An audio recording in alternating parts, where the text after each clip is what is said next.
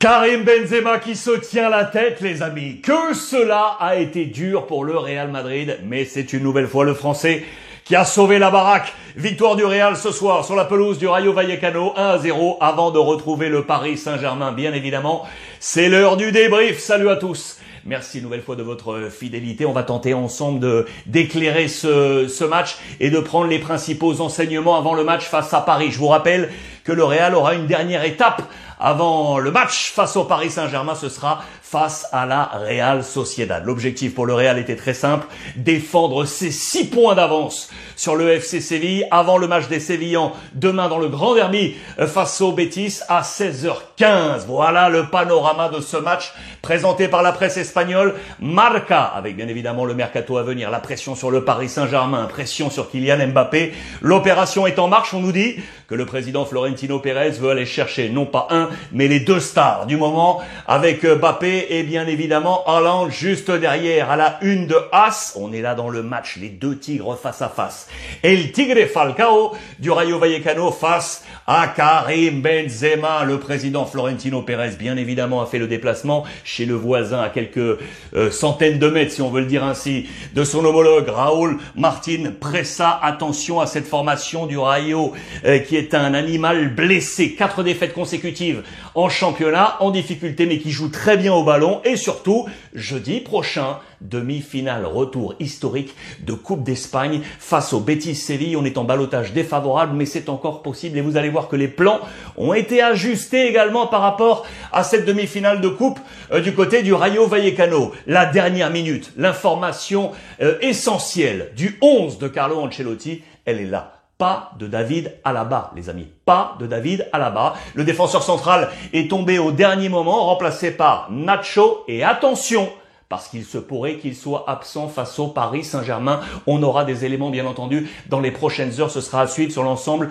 euh, de la toile euh, digitale. Ça voudrait dire, je vous le rappelle, parce que Mendy, qui était titulaire ce soir, est out, suspendu face au Paris Saint-Germain, ça pourrait dire que Marcelo pourrait entrer dans le game puisque Nacho pourrait prendre la place de centrale, faisant que euh, l'ami euh, Marcelo se retrouverait à cette poste à ce poste à faire à suivre. On posera la question d'ailleurs au terme de ce débrief. Voici le plan de bataille avec Courtois, Militao, Nacho, donc Carvajal à droite, très bon dans ce match, je peux vous déjà vous le dire. Ferland Mendy, Casemiro, aïe, vous allez voir pourquoi. Tony Kroos, Luka Modric, la salle des machines habituelle, Casemiro qui sera également suspendu, vous le savez, face au Paris Saint-Germain. On attend Valverde qui est entré dans ce match, vous allez voir. Asensio, Karim Benzema et Vinicius à cette attaque. Voici la photo de famille, lancée avec donc Nacho, le Real qui a joué en bleu ce soir, le capitaine Karim Benzema euh, présent, et donc le plan de bataille qui est ici, je vous le montre avec insistance pour bien comprendre notamment que sur ce flanc, sur ce flanc, je vous mets la flèche dans ce sens ici parce que le Rayo va pas mal agir ici. Carvajal a été bon, mais le Rayo Vallecano a eu des éléments très intéressants sur ce côté, vous allez comprendre. Donc Nacho, la nouveauté du soir, en remplacement de euh, Alaba, face à ce Rayo Vallecano, le flanc gauche. Voilà le flanc très intéressant, avec trois joueurs. Les voici, ils sont juste là. Fran Garcia, numéro 33 qui est ici, Alvaro Garcia, numéro 18, et lui là, Trejo, homme du milieu de terrain offensif. Ces trois hommes ont joué en triangulaire ultra intéressant. Bébé, le colosse à l'attaque. Autre information côté Rayo, elle est ici bien évidemment. Lucas Zidane, oui, le fils de Zizou, titulaire dans les buts, et il a été excellent dans ce match côté Rayo Vallecano. Je vous montre ça pourquoi? Parce que je vous ai dit qu'on avait très certainement le match de coupe en tête et du coup trois hommes ultra importants laissés sur le banc. El Tigre Falcao, numéro 3 ici, numéro 7 ici. ISI, excellent joueur, excellent joueur. Il avait jusqu'à présent quasiment tout joué en Liga, laissé sur le banc très certainement au repos pour le match de jeudi face au Betis. Et Savelic, le numéro 24. Ces trois joueurs laissés sur le banc, le 11 de départ était ici. Je vous le montre en place pour bien comprendre ce que je vous ai amorcé. Fran Garcia, Alvaro Garcia, ce côté droit ici, est la triangulaire avec Trejo. Voilà ce qui a fait mal, notamment au Real Madrid. Comment s'est passé ce match? Je vous ai mis cette euh, image euh, symbole. Les dix premières minutes sont à l'avantage du Real Madrid. Pression très très haute demandée euh, par euh, Carlo Ancelotti. Cela a très bien fonctionné. Une image symbole, c'est cette action ici dès la première minute. Asensio, ballon sur le côté droit et un stop de Lucas Zidane façon Manuel Neuer, façon gardien de hand. Il va répéter ce geste à plusieurs reprises pour dégoûter les quelques actions du Real Madrid. Ces dix premières minutes à l'avantage donc du Real. Mais ensuite, mais ensuite, le Rayo va prendre l'avantage. Avec notamment les trois hommes dont je vous ai parlé sur le côté euh, gauche, non pas que Carvajal ait été mauvais, mais on va s'engouffrer là parce qu'on a eu un manque d'aide de la part des joueurs plutôt offensifs. Les défenseurs centraux, d'ailleurs, vont appeler à plusieurs reprises Modric et Kroos. Carlo Ancelotti va largement s'énerver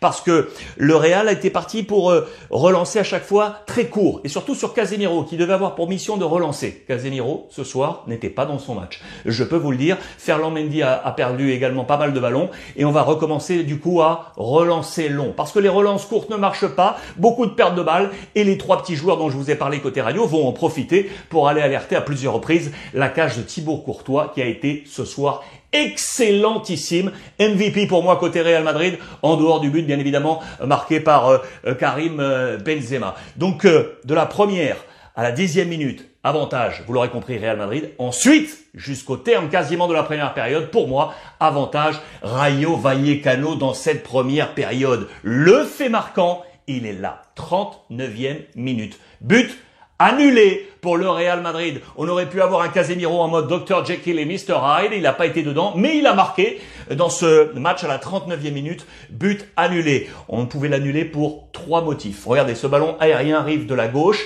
ici, on peut avoir une faute sur le défenseur, on peut avoir une main, ici ce ballon involontairement qui vient frapper le bras de Casemiro, ballon au sol ensuite pour, euh, pour marquer. Un motif, deux motifs et le troisième motif qui sera celui euh, avancé par l'arbitre. Le ballon part d'ici, c'est la position de hors-jeu de Casemiro ici avec son numéro 14. Vinicius derrière l'aurait été également. Karim Benzema est ici. On a tracé les lignes, on est en position de hors-jeu avec le bras euh, pour Casemiro. 0 à 0 à la 39e minute. Mais cette action va donner un tout petit peu d'allant au Real Madrid dans la fin de la première période et Karim Benzema va se procurer pardon, une grosse occasion. On est dans, la, dans les arrêts de jeu de cette première période comme Asensio à la première minute, flanc droit, et regardez, comme face à Asensio, Luca, pam, vient bloquer. Luca Zidane a été pour moi vraiment le meilleur joueur de cette première période. C'est à souligner, regardez, quasiment 67% de possession pour le Real Madrid. Le nombre de frappes totales, il est largement quasi double pour le Rayo Vallecano, 13 contre 8, mais le nombre de frappes cadrées, deux seulement côté Rayo Vallecano, 5 pour le Real Madrid, 7 fautes.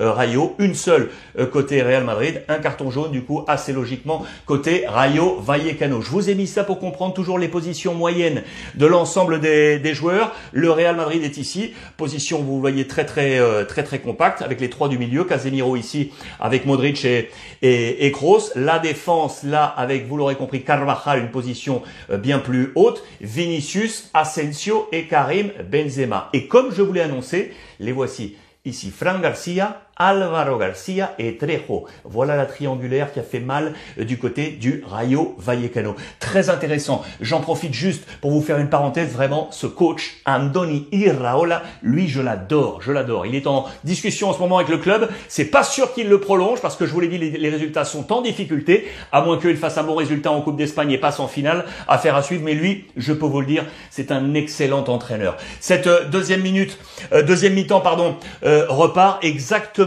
comme euh, s'est passé la deuxième partie de première période, à savoir donc que c'est le Rayo qui va prendre l'ascendant. Très sincèrement, on va on va se dire que le Real ce soir est tombé sur un os. La pelouse est difficile, l'état de la pelouse est en moyen état, vraiment très très très dur sur les relances. On le sent, c'est un terrain qui est très petit, pas facile à manœuvrer un jeu très large euh, sur ce terrain et du coup, on se dit que le Real Madrid est tombé sur un os. Très très sincèrement, on a du mal à sortir ses ballons.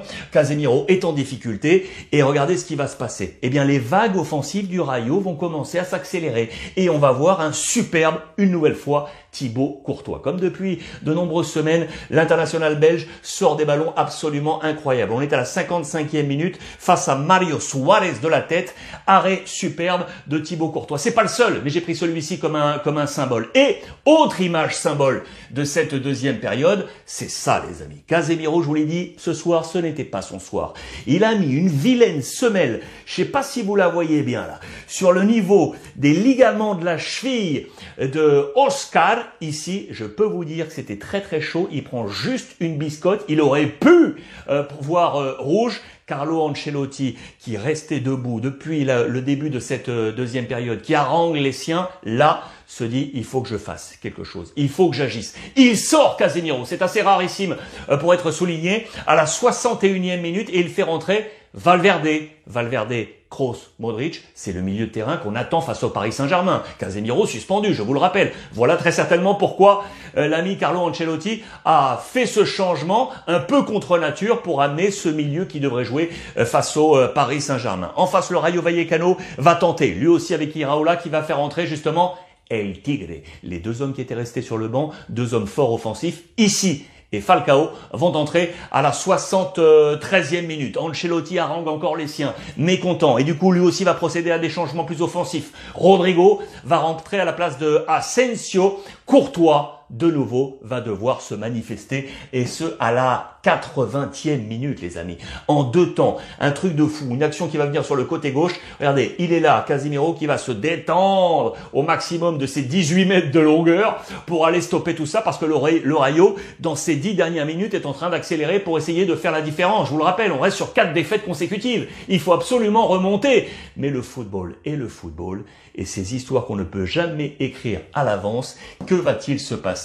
Quelques secondes plus tard, 83e minute, Vinicius qui est ici va débouler sur le côté droit, va effacer Lucas Zidane, la passe en retrait pour Karim Benzema, le ballon est ici, Karim Benzema marque 83e minute les amis. 19e but pour Benzema, meilleur buteur de la Liga espagnole, 26e but, toute compétition confondue, et une passe de nouveau de Vinicius. Le duo Vinicius-Benzema qu'on sentait un peu émoussé refonctionne pour sauver le Real Madrid.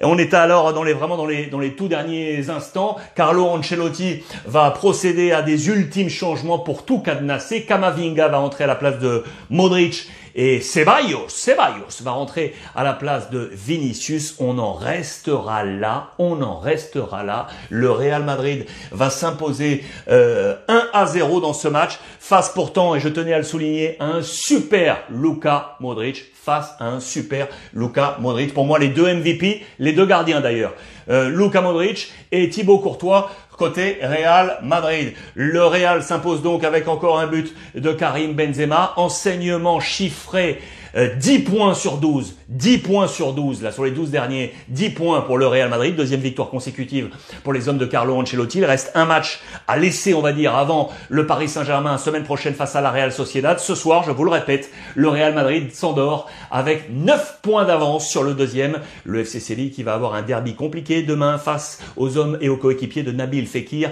le Betis Séville de Manuel Pellegrini. Euh, la seule question que euh, il me reste à poser, bien évidemment, c'est la grande question. Euh, vous l'aurez compris, attention, suivez attentivement la blessure de Alaba. Si pas de Alaba, attention, si pas de Alaba, avec déjà l'absence de Ferland Mendy, il est possible que Nacho, qu'on aurait pu imaginer à gauche, euh, à la place de Mendy, si Alaba avait pu tenir sa place, eh bien Nacho devrait prendre le poste de défenseur central et Marcelo pourrait être titulaire sur le flanc gauche ou alors possibilité de voir Lucas Vasquez changer de côté et venir s'intercaler sur le côté gauche. Il y a plein de possibilités. Ce qui est sûr, c'est que si Alaba est rétabli, Alaba va jouer et donc on va rester dans cette configuration avec Nacho sur le côté gauche. C'est la grande question. Le Real s'impose ce soir. Voilà pour ce débrief les amis. Paris joue ce soir. Hein. Paris joue ce soir. Je vous embrasse. Profitez des vôtres et à très très vite sur l'ensemble de la toile.